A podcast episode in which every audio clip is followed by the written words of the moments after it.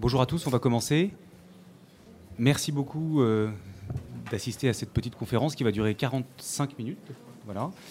Et dans lequel on va se répartir la parole. Alors, je vais, moi, je suis euh, Erwan Leméné, cofondateur.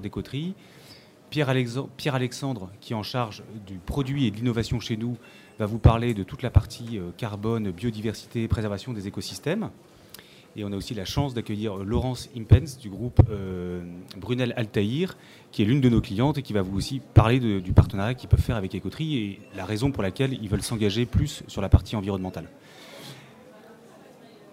Que, donc dans le, dans, le séquencement, on a prévu euh, de s'échanger euh, la parole pour que vous ayez le temps aussi d'échanger avec nous. Donc moi, je vais vous présenter rapidement Ecoterie en une dizaine de minutes. Je laisserai ensuite la parole à Pierre-Alexandre euh, sur la partie euh, notamment euh, carbone, biodiversité écosystème. Et ensuite, je te laisserai la parole, Laurence, pour nous parler de... Voilà, exactement. Donc l'idée, c'est de garder ce temps de...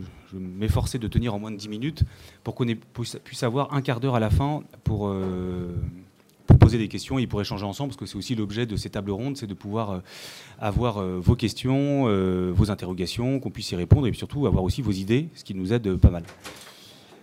Eh écoutez, merci encore une fois d'assister à cette conférence. Alors, je vais commencer ce qu'on m'a donné comme, euh, comme consigne, euh, de vous parler un peu de l'origine des coteries, pourquoi Écoterie, comment, comment ça a été créé, euh, quel est l'objectif et surtout quelle est un peu la philosophie. Donc on va parler un peu de philosophie. On est sur un salon pro durable où la thématique environnementale est évidemment très abordée.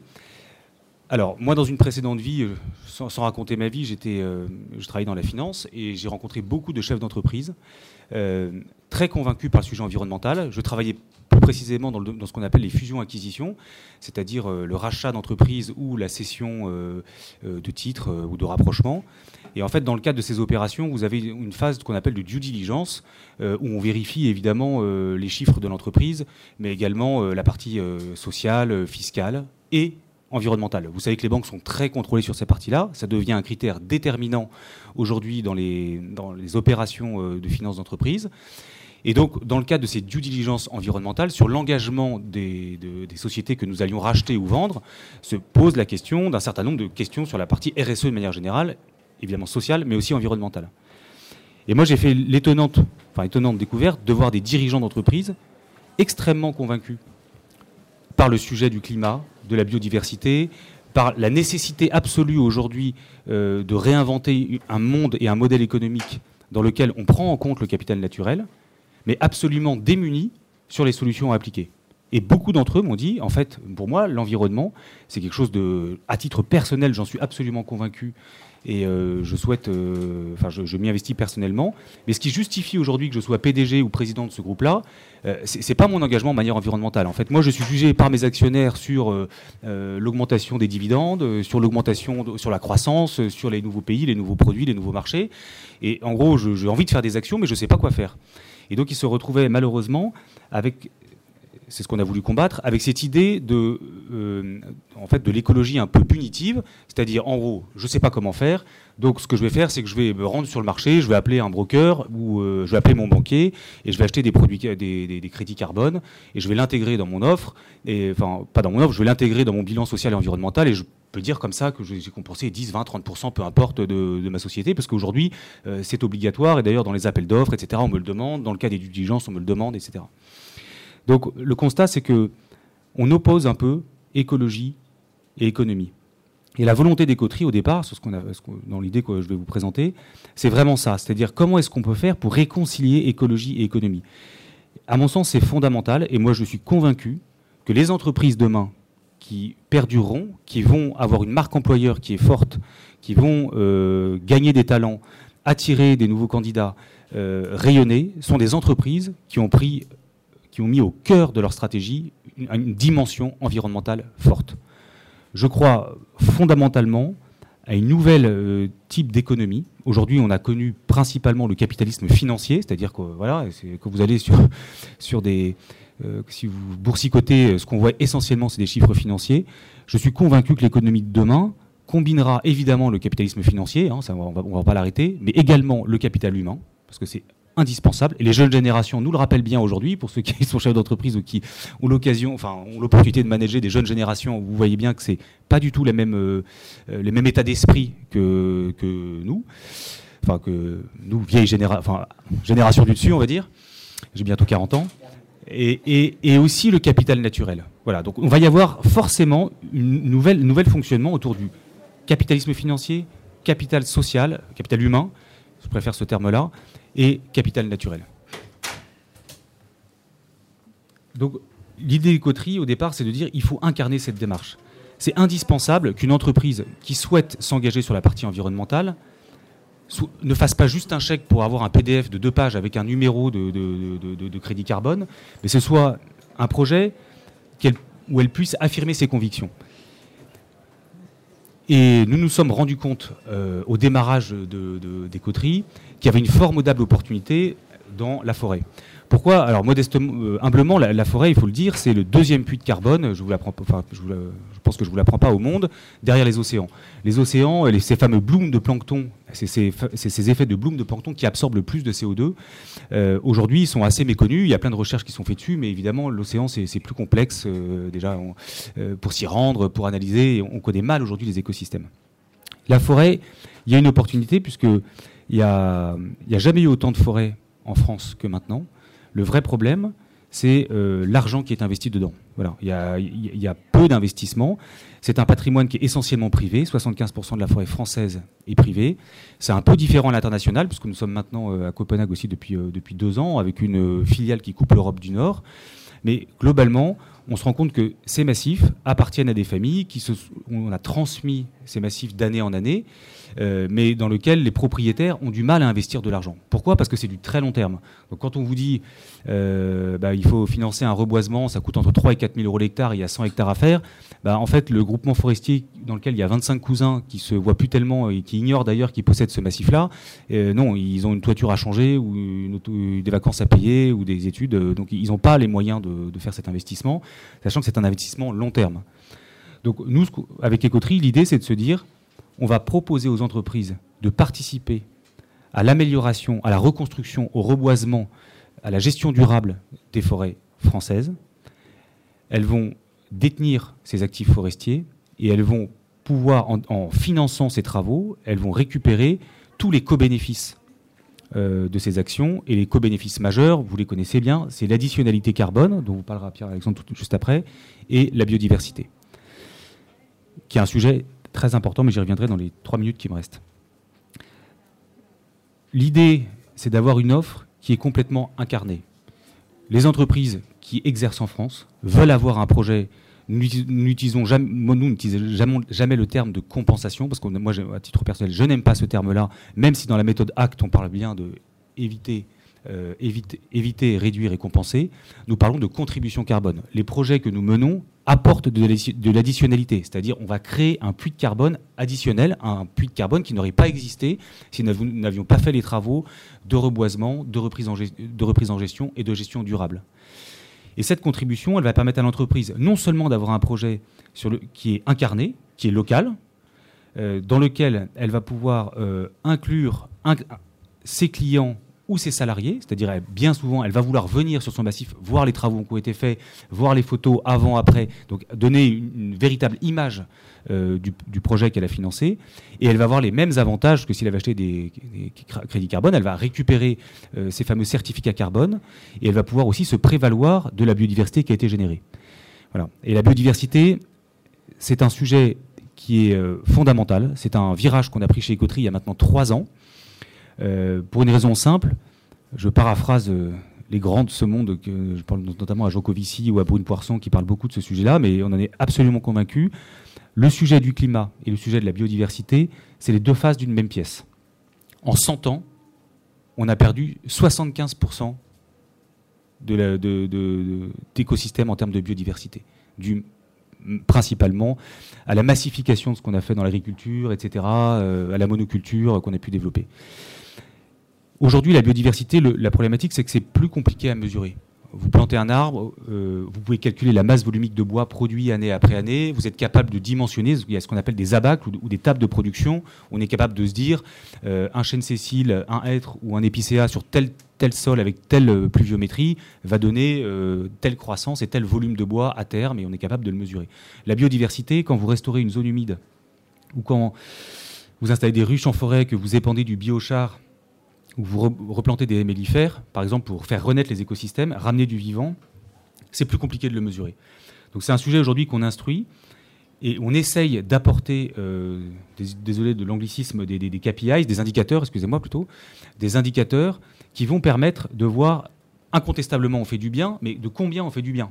Et comment est-ce qu'on peut donner un métrique, un indicateur de, quantification du projet qu'on a généré.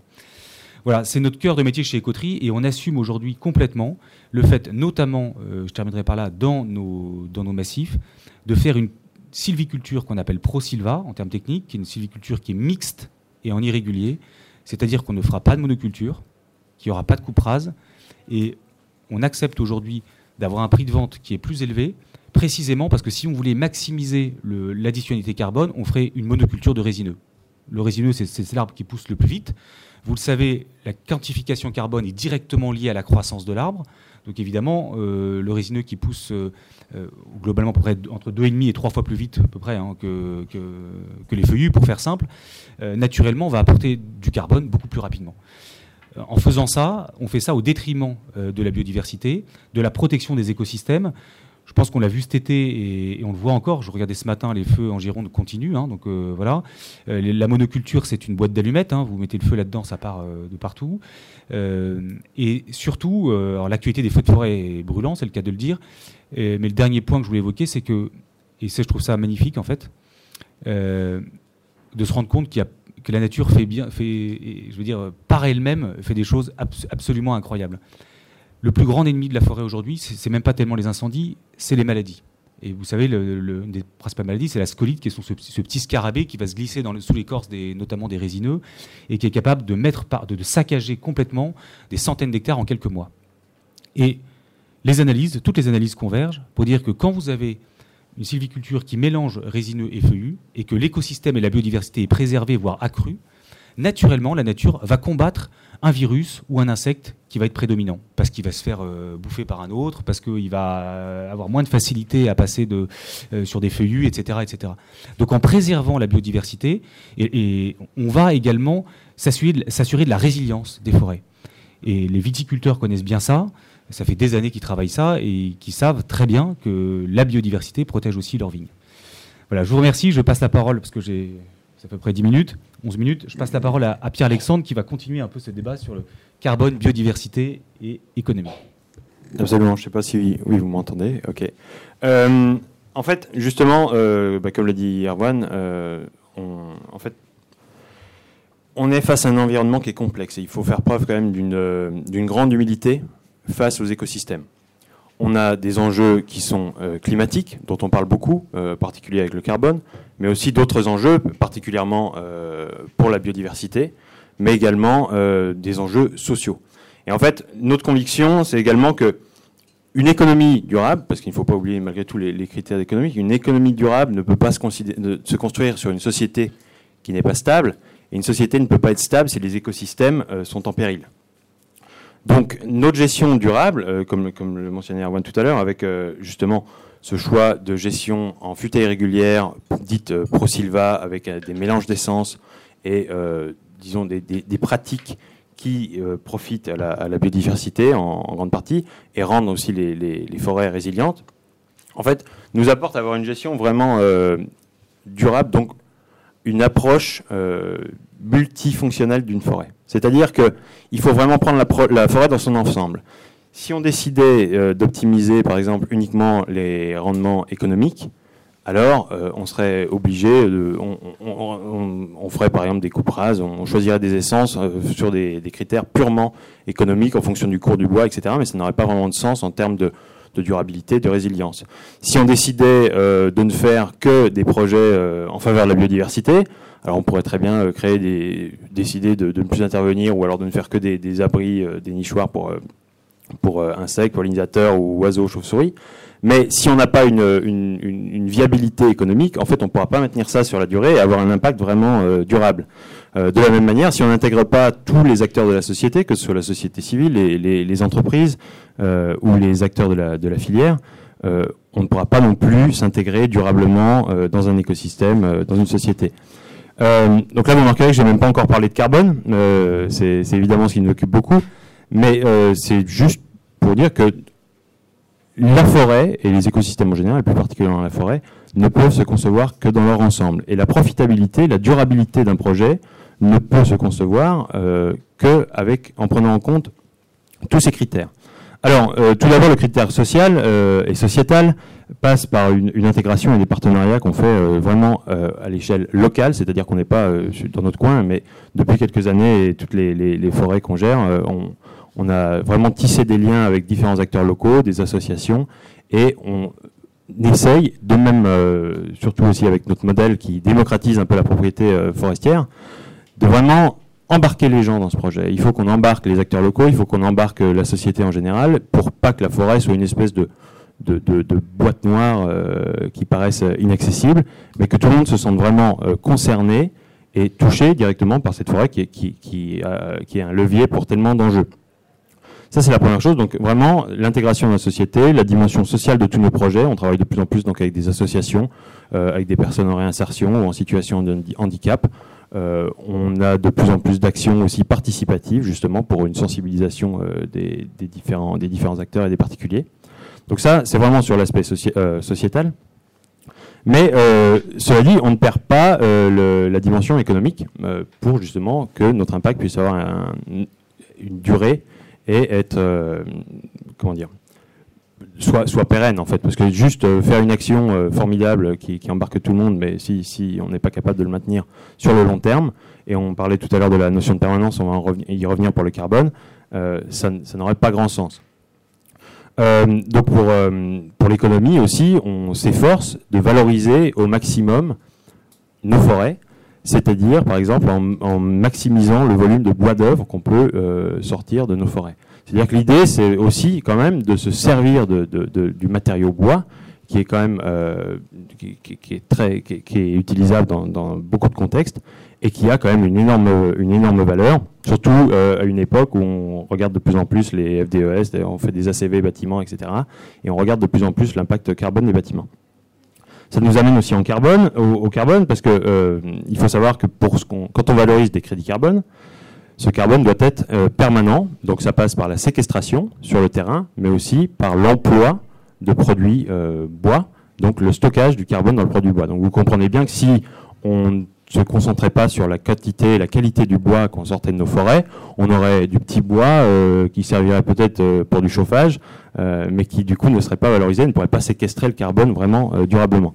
Donc, et enfin, je reviendrai un peu plus en, détail sur, le carbone, mais juste pour, pour souligner les actions en faveur de la biodiversité.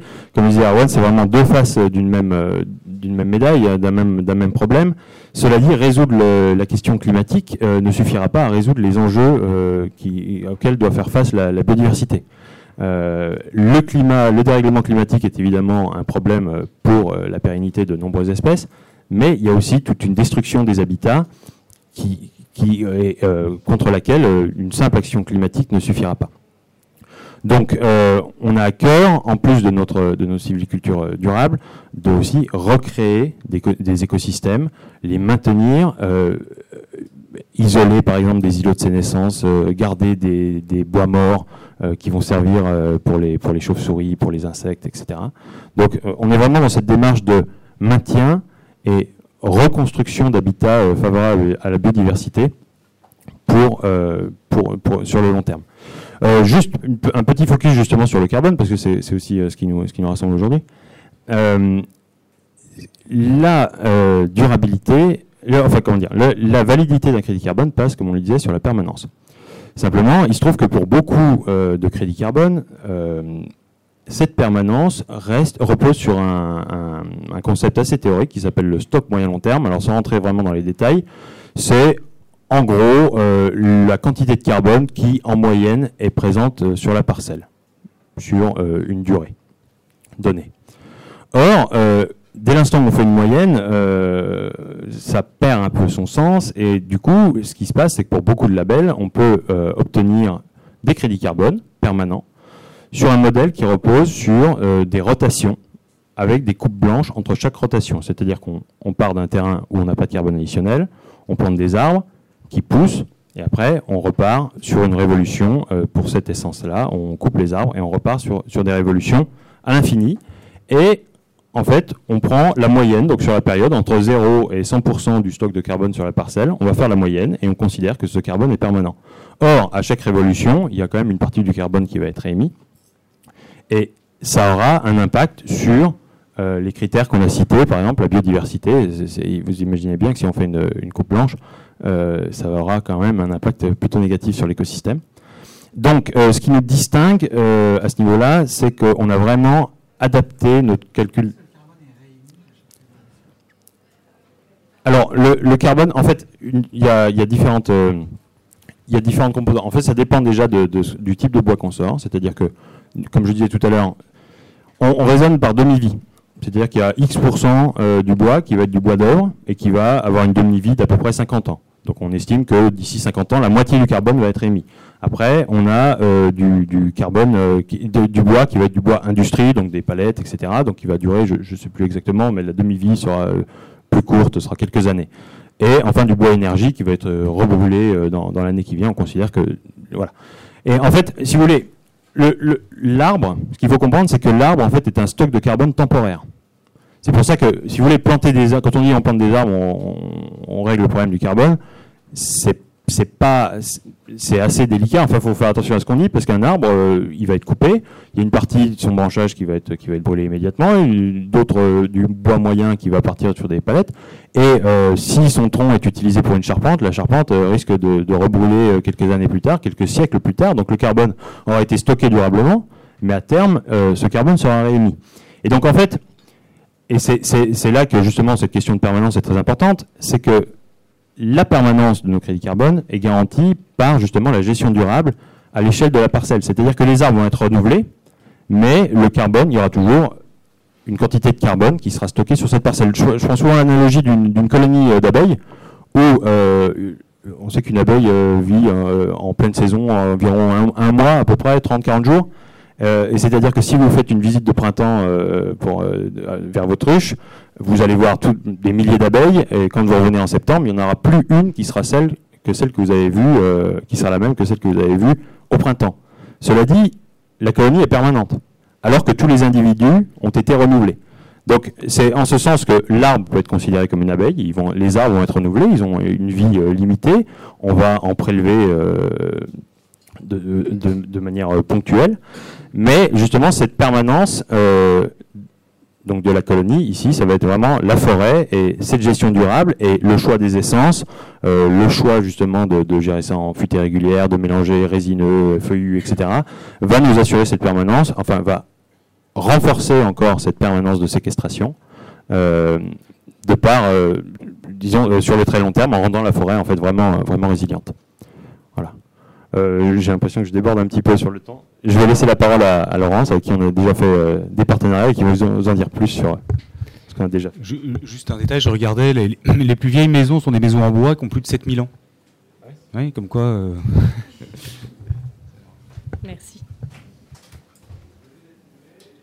Allô C'est bon? Bonjour à tous, moi je m'appelle Laurence Simpens, je suis chef de marque chez Brunel. Donc Brunel, c'est une entreprise française qui euh, fabrique et commercialise des produits pour euh, l'habitat, donc des produits pour nettoyer, des produits pour entretenir, des produits pour rénover. Et donc du coup, en tant qu'industriel, je ne sais pas s'il y en a dans la salle, mais on a notre devoir euh, bah, de tout mettre en place pour réduire notre impact sur l'environnement. Donc bien sûr, ça passe par des actions très concrètes en interne, hein, dans nos usines, sur notre logistique, dans le développement de nos produits. Mais en plus de toutes ces actions euh, quotidiennes qu'on met en place, nous, on souhaitait également s'investir auprès d'acteurs qui avaient un sens pour nous et pour notre activité. Et du coup, c'est dans ce cadre-là qu'on a rencontré Coterie en 2020 et on a commencé notre partenariat ensemble. Le premier projet qu'on a, qu'on a mis en place, euh, qu'on a travaillé ensemble, c'est euh, la participation à un projet de, de reforestation dans deux forêts de la Creuse. Donc il y a les noms des forêts ici. Donc l'objectif, c'est de, financer la plantation et la gestion durable de 2000 arbres. alors on a beaucoup apprécié travailler avec, avec parce qu'en fait c'est une équipe qui est très pédagogue. Euh, euh, on vous le disait tout à l'heure, euh, au-delà de, juste le financement, ils accompagnent, Ecoterie accompagne les entreprises et en fait, ça nous a permis d'aller sur le terrain pour comprendre les enjeux du projet. Dans ce cadre-là, l'enjeu, c'est le, reboisement et la gestion durable des forêts françaises. Alors moi, personnellement, j'ai pas mal appris durant ce premier projet. Et si je devais résumer en, une phrase un petit peu ce que j'ai appris, ce serait que finalement, euh, au-delà de, planter des arbres euh, et, de créer des puits de carbone, en fait, les équipes, en tout cas les forestiers, pensent la, forêt sur le long terme. Et c'est vraiment dans l'ADN des coteries, et je pense que c'est ce qu'ils ont expliqué avec leurs mots euh, plus techniques tout à l'heure. voilà. Euh, donc ça, c'était notre, euh, notre premier projet. Après cette première expérience positive, on s'est dit qu'on voulait renouveler notre engagement euh, en, travaillant sur un, avec un, sur un nouveau projet avec Écoterie. On voulait un projet qui soit différent de la forêt, mais qui soit assez cohérent, qui soit en lien, toujours avec ces questions de biodiversité. Et c'est comme ça que cette année, on a euh, participé à un projet de restauration de la zone humide de la Trinité-Langonnet, euh, qui se trouve en zone, euh, qui se trouve en Bretagne.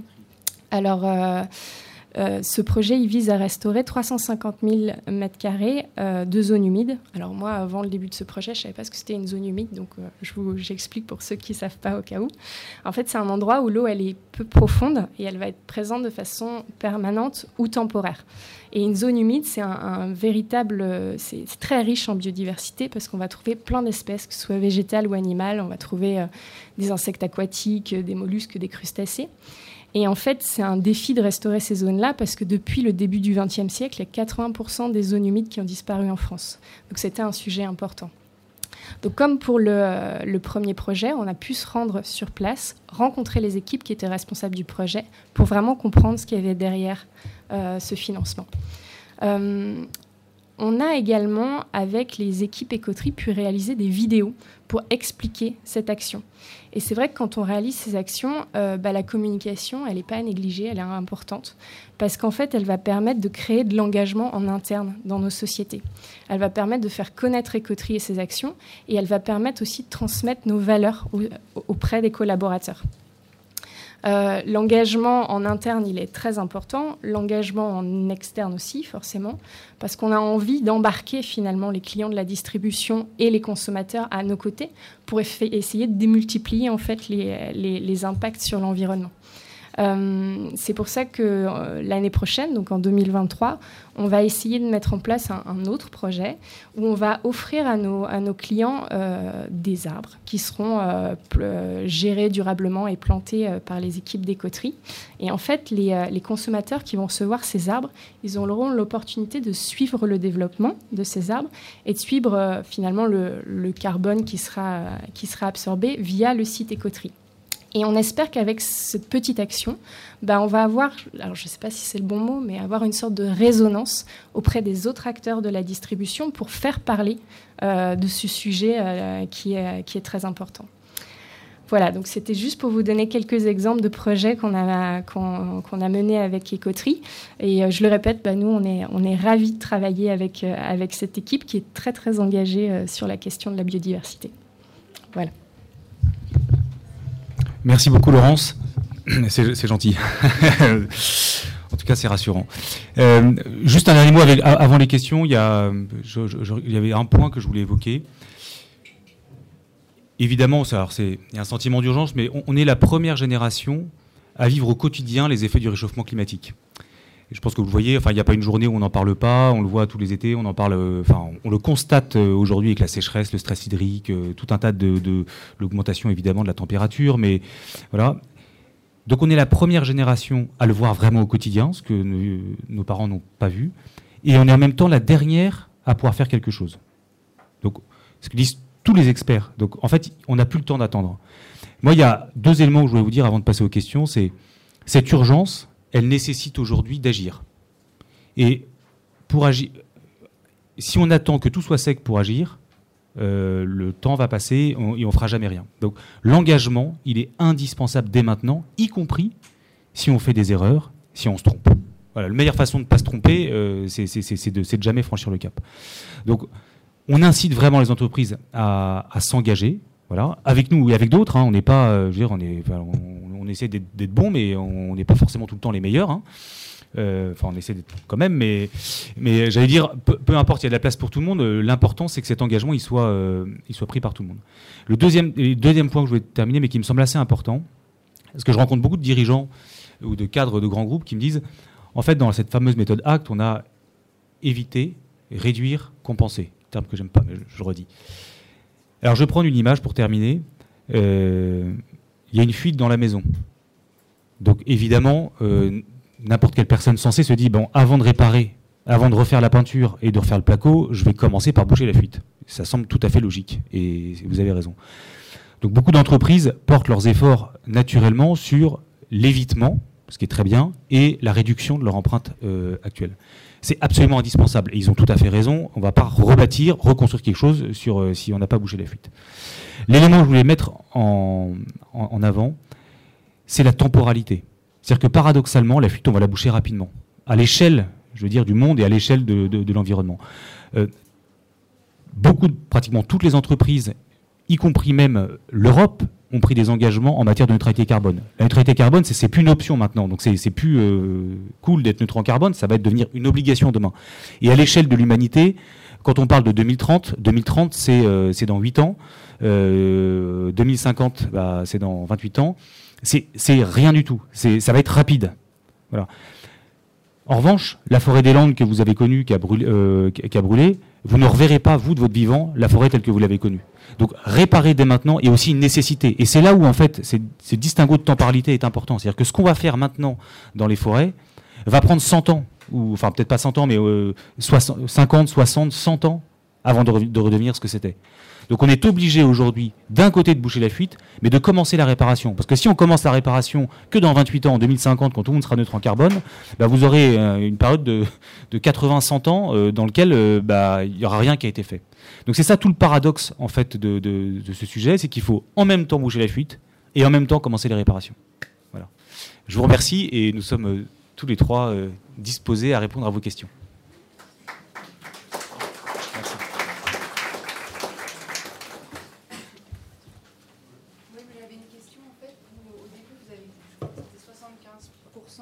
Sont privés.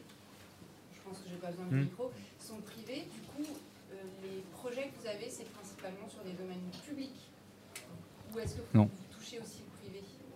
Non, non, les, forêts publiques sont gérées par l'ONF, qui a un stand euh, que je vous invite à aller voir à, côté, avec le corps des ingénieurs des eaux et forêts, euh, prestigieux d'ailleurs. donc ils gèrent tout le domaine public. nous, on est essentiellement les et d'ailleurs qui sont plutôt bien gérés. Voilà, parce qu'il y a un corps de métier qui s'occupe de ça, euh, et donc euh, c'est plutôt bien entretenu. Nous, on travaille uniquement sur la forêt privée, euh, soit nous-mêmes en achetant des actifs forestiers abîmés, soit sur des forêts de tiers, donc des, qui appartiennent à des personnes privées ou des groupements forestiers, hein, de tiers, qui ont besoin de restaurer ou de reboiser.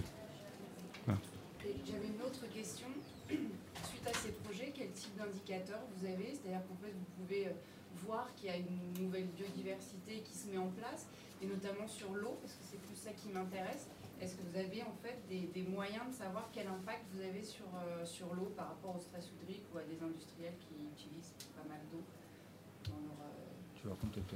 bah, En fait, si vous voulez, euh, je ne vais pas pouvoir vous donner des, indicateurs euh, précis. Mais en fait, alors déjà pour la biodiversité, on, le BABA, c'est qu'on commence par faire un inventaire de biodiversité potentielle et on essaie de voir justement dans quelle mesure l'écosystème est favorable et accueillant euh, pour la biodiversité. Donc en essayant d'améliorer entre guillemets ce score. Le problème, euh, pour la biodiversité, euh, c'est qu'il faut deux choses. Déjà, ça se fait sur un très long terme. Et il faut qu'on puisse euh, affirmer que les observations sont statistiquement enfin, significatives. donc, on, on est en train de travailler justement sur différents indicateurs. Et en fait, comme je disais tout à l'heure, comme c'est vraiment des écosystèmes qui sont très complexes aussi pour l'eau, selon le projet, on ne va pas du tout avoir les mêmes indicateurs.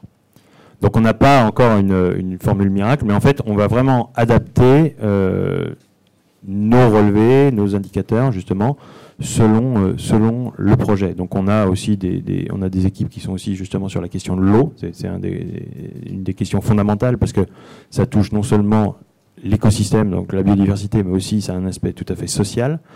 On, a des, partenariats euh, à l'étude justement pour euh, implanter des forêts sur d'anciennes terres agricoles justement pour, euh, pour euh, adresser ces questions, euh, ces problèmes d'eau. mais les indicateurs, en fait, encore une fois, donc, dépendront vraiment de chaque, de chaque projet. Parce qu'en fait, pour revenir à la biodiversité, on va peut-être avoir un, site sur lequel on observe la présence de rapaces. sur un autre site, on va observer les chauves-souris. Sur un autre site, les fourmis, les pollinisateurs. Et vraiment, selon l'écosystème, on va pas du tout avoir les mêmes. Mais l'idée, justement, c'est qu'on soit capable d'avoir cet impact sur les écosystèmes et d'adapter euh, les mesures justement aux enjeux du site. Peut-être juste un point, ah oui, euh, rapidement un point additionnel, mais qui peut vous intéresser juste sur l'eau, parce qu'on a l'exemple de Aarhus qu'on peut citer au, Danemark. Le Danemark est un pays avec un couvert forestier assez faible. Et en fait, la commune de Aarhus, euh, aujourd'hui, on a un gros projet de partenariat avec eux pour planter des arbres sur une commune, parce que le vrai sujet, l'arbre a un pouvoir filtrant, et donc la qualité de l'eau aujourd'hui potable est de très mauvaise qualité. Et donc, c'est en reboisant qu'on va permettre aussi à l'eau de s'assainir. Voilà, c'est juste une question, mais l'eau est fondamentale dans la biodiversité. Comment est-ce qu'on démontre l'additionnalité? Laquelle? Alors, oui, bah, en fait, parce que si vous voulez, il y a, alors, en, gros, bêtement, on, mesure euh, ce qu'a donné le projet et on soustrait ce que le projet aurait donné si le projet n'avait pas eu lieu. Enfin, ce que le terrain aurait donné si ça n'avait pas eu lieu. Alors, quand je vous demande laquelle, c'est parce qu'il y, a plusieurs types d'additionnalité. Par exemple, l'additionnalité économique. C'est-à-dire que si un projet est rentable par ailleurs et aurait eu lieu de toute façon, si vous avez de toute façon prévu de planter une forêt, même s'il y a une additionnalité physique, c'est-à-dire que les arbres séquestrent effectivement le carbone, alors euh, ça ne va pas être valide. Il faut qu'on prouve que c'est vraiment le financement du carbone qui a permis au projet de voir le jour. Après, il y a une additionnalité réglementaire. Si vous êtes obligé de planter un arbre demain, vous n'allez pas pouvoir valoriser des crédits carbone sur l'arbre que vous avez planté parce que euh, vous étiez obligé et contraint de le faire. Et enfin, l'additionnalité physique. Alors, pour nous, euh, on, part d'un scénario de référence qui, dépendent. Donc, c'est soit euh, des terres agricoles, soit des pâtures, soit de, la broussaille. et en, fait, on, a, on, utilise les mêmes, scénarios de référence que le label bas carbone où on a des estimations, on sait que dans tel contexte, si on maintient une activité agricole, par exemple, on sait que le, stock carbone, euh, c'est zéro, c'est le plus simple. Euh, dans une pâture, on sait que euh, c'est à peu près tant de tonnes à l'hectare, etc. Et donc, en fait, on déduit ça, on, déduit ça de ce qu'on va, du scénario qu'on va théoriser en amont du projet. Donc ça, c'est pour le, calcul de ce dont on parlait tout à l'heure, le stock moyen long terme. Donc en fait, on sait que voilà, on est capable d'avoir une forêt qui va stocker euh, en moyenne sur le très long terme tant de carbone. Mais si on n'avait rien fait, si c'était pas une forêt et qu'on était resté en statu quo, alors on aurait quand même séquestré tant de carbone sur, ce, sur cette parcelle. Donc l'additionnalité physique se fait vraiment entre le scénario de référence et euh, le, projet en question. Euh, juste une petite précision, tous ces calculs se font exempter, donc avant que le projet n'ait lieu. Mais ce qu'on fait aussi, euh, on, est en train de travailler justement sur des mesures, euh, de mesures de volume de bois, parce qu'en en fait pour le carbone, contrairement à la biodiversité qui est vraiment un enjeu euh, très complexe à améliorer, le carbone on a déjà une, unité commune, qui est la tonne de, CO2 équivalent, et, en fait on a des facteurs de conversion entre un volume de bois selon les essences, qui va nous dire que X mètres cubes de telle essence contient X tonnes de carbone et donc on en déduit le CO2 équivalent.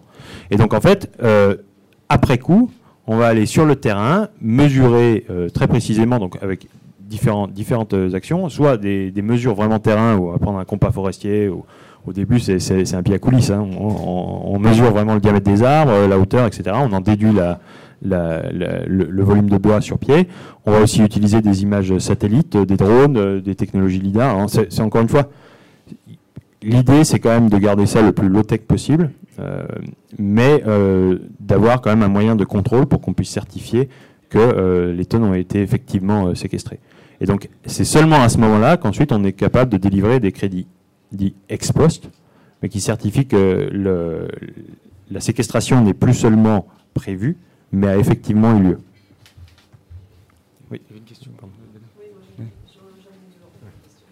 Euh, l'une de mes questions, c'est euh, est-ce que vous avez des projets en sanctuarisation? Euh, Et l'autre, c'est est-ce que vous travaillez aussi sur du foncier d'entreprise et, et peut-être sur des petites surfaces? Est-ce que ça fait sens pour vous? Je parce que pour les, par sanctuarisation, vous entendez euh, des, îlots sur lesquels on, ne touche à rien. Alors ça, on le fait. Euh, on, a des forêts, je crois, on a à peu près 10%. On a des zones justement d'observation où euh, on ne touche à rien. Et justement, on fait des relevés, des, inventaires de biodiversité, etc. pour laisser un peu la nature faire, faire son choix. Donc évidemment, la gestion qu'on a, qu'on conduit, a quand même pour but d'aider la forêt. Parce que, effectivement, comme disait Arwan tout à l'heure, la, nature fait très bien les choses. Hein. Je veux dire, si on arrêtait les choses, euh, si on arrêtait de faire euh, quoi que ce soit, au final, la nature euh, résiliente trouverait des solutions. Simplement, ça se fait sur le très très long terme. Et en fait, c'est à cause de cette urgence qu'on on ne peut plus se permettre de ne pas agir. Donc, dans nos forêts, ce qu'on fait de plus en plus, parce que c'est pas toujours possible, on le fait vraiment quand, ça a du sens et que on a vraiment déjà un îlot existant avec des vieux arbres, des habitats existants. Euh, on va vraiment garder, je crois, 10% euh, de la forêt ou les répartir, ça va être en, fonction de la taille de la forêt. On va avoir des îlots, je ne je pas vous dire de bêtises en termes de surface, mais c'est quelque chose qu'on fait parce que ça a vraiment le fait d'avoir des îlots euh, vraiment isolés a un impact sur toute la forêt en fait. Ça permet justement d'être un peu un poumon de, biodiversité, sans vouloir reprendre les. Mais donc ça, oui, ça c'est quelque chose évidemment qui est, crucial. Juste, je réponds sur la partie immobilier d'entreprise. Euh, c'est des choses qu'on aimerait bien faire. Pour être tout à fait honnête, c'est compliqué de mettre en œuvre des boisements sur des toutes petites surfaces. On a néanmoins des projets de forêt urbaine, et notamment de forêt Niawaki, sur lesquels on travaille, euh, et qu'on essaye, euh, sur lesquels on pourrait être effectivement maîtrise d'ouvrage. Donc c'est des projets en cours. la complication vient surtout des règles d'urbanisme, euh, et de toute euh, la gestion euh, dans la durée, parce que du coup c'est pas notre foncier, donc bon c'est très bien d'avoir une petite forêt tant qu'elle est petite ça va, mais le jour ça commence à s'étendre et à déborder sur la voie publique ou à gêner la circulation, les câbles électriques ou les ou les réseaux souterrains, ça pose des problèmes. Mais oui oui c'est un sujet, c'est un enjeu pour nous.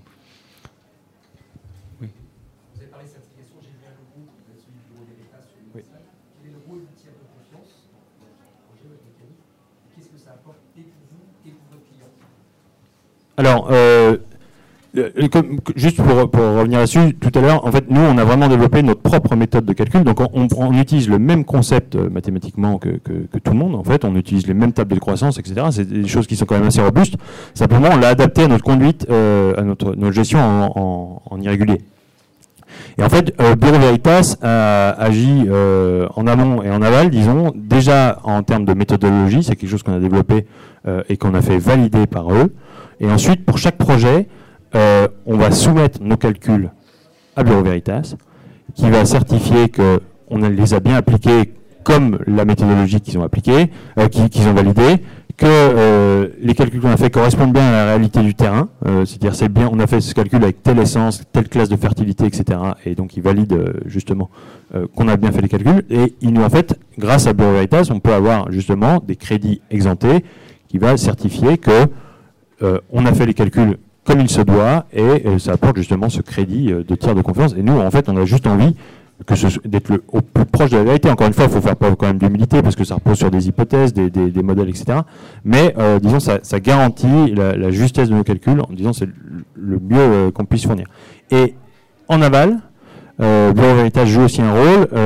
donc ça, c'est quelque chose qu'on est en train de mettre en place. Où quand on va mesurer effectivement, comme je disais tout à l'heure, le volume du, bois sur pied, euh, c'est Bureau Veritas qui va certifier euh, justement ces crédits ex post, donc la séquestration effective euh, du carbone. Et j'imagine que pour nos clients, ça, apporte justement quand même un crédit. Enfin, ça, Je pense que l'enjeu quand même autour des, de la forêt, on parle d'un temps long. C'est un peu l'écueil que nous on a retrouvé à de nombreuses reprises, c'est-à-dire que quand vous financez des plantations loin, et c'est très bien, je critique pas du tout, c'est très bien, J'insiste, je, suis moi-même client. mais en fait, qu'est-ce qui se passe Que devient votre arbre que vous avez fait planter en Afrique ou en Amérique du Sud? Et le, vrai sujet, c'est la durée, c'est la gestion durable le carbone ne, sera séquestré que si le projet dans la durée est viable et que voilà, si le, terrain, vous avez beau planter X milliers d'arbres, si trois ans après le terrain est revendu à un promoteur au Ghana, bon bah en fait bah, le carbone prévu il n'arrivera jamais. Comme on arrive en, bout de course, est-ce y avait une dernière question ou euh, non oui, madame.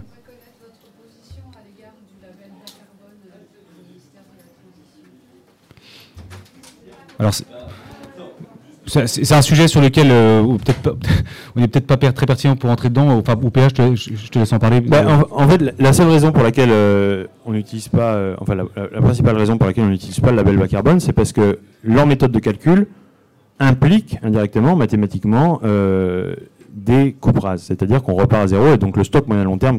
C'est-à-dire que tout, entre guillemets, l'effort et tous les, critères extra carbone, entre guillemets, qu'on inclut dans notre, dans notre gestion, ne sont pas valorisés. En tout cas en termes de nombre de carbone, de, crédit carbone. Je, mais je, je, non, je crois que c'est en cours, c'est quelque chose qu'on suit tout à fait. Et en fait, avant toute chose, en fait, encore une fois, euh, nous, on a envie que tout le monde aille dans le même sens. Et si vous voulez, il n'y a pas euh, la méthode, c'est la même que les, que les méthodes Vera. Euh, le concept de stock moyen long terme, c'est vraiment, on utilise tous, euh, la, même chose. Simplement, non, la seule chose, vraiment le problème du, label bas carbone tel qu'il existe actuellement, mais il y a de nouvelles méthodologies qui sont en train d'être développées et qui vont dans le bon sens, c'est que justement, toutes ces actions qui vont au-delà du carbone ne sont pas valorisées. La, conduite, par exemple, en futée irrégulière, n'est pas encore valorisée. Alors ça arrive, je crois qu'il y a une première version qui va être présentée en octobre, puis en début d'année. Donc, en fait, on tire tous, euh, Dieu merci, dans le, même sens. Euh, mais en fait, la raison pour laquelle on, passe plutôt par Bureau Veritas, c'est pour pouvoir justement valoriser euh, cette, meilleure gestion. En fait, je prends souvent l'analogie d'un bulletin de notes. quand on calcule la moyenne du carbone, c'est comme si l'élève avait un zéro tous les trimestres. Bah, ça lui plombe sa moyenne, donc au total, au final, c'est moins valorisé. Nous, on n'a jamais de zéro, on passe jamais par des, par, des coupes rases, et donc du coup, on a envie de, valoriser cette action euh, à sa juste valeur. Merci beaucoup, merci beaucoup. Puis euh, voilà, on est toujours à votre disposition si vous avez voulu nous parler euh, juste après. nous sommes là tous les trois avec Laurence et Pierre.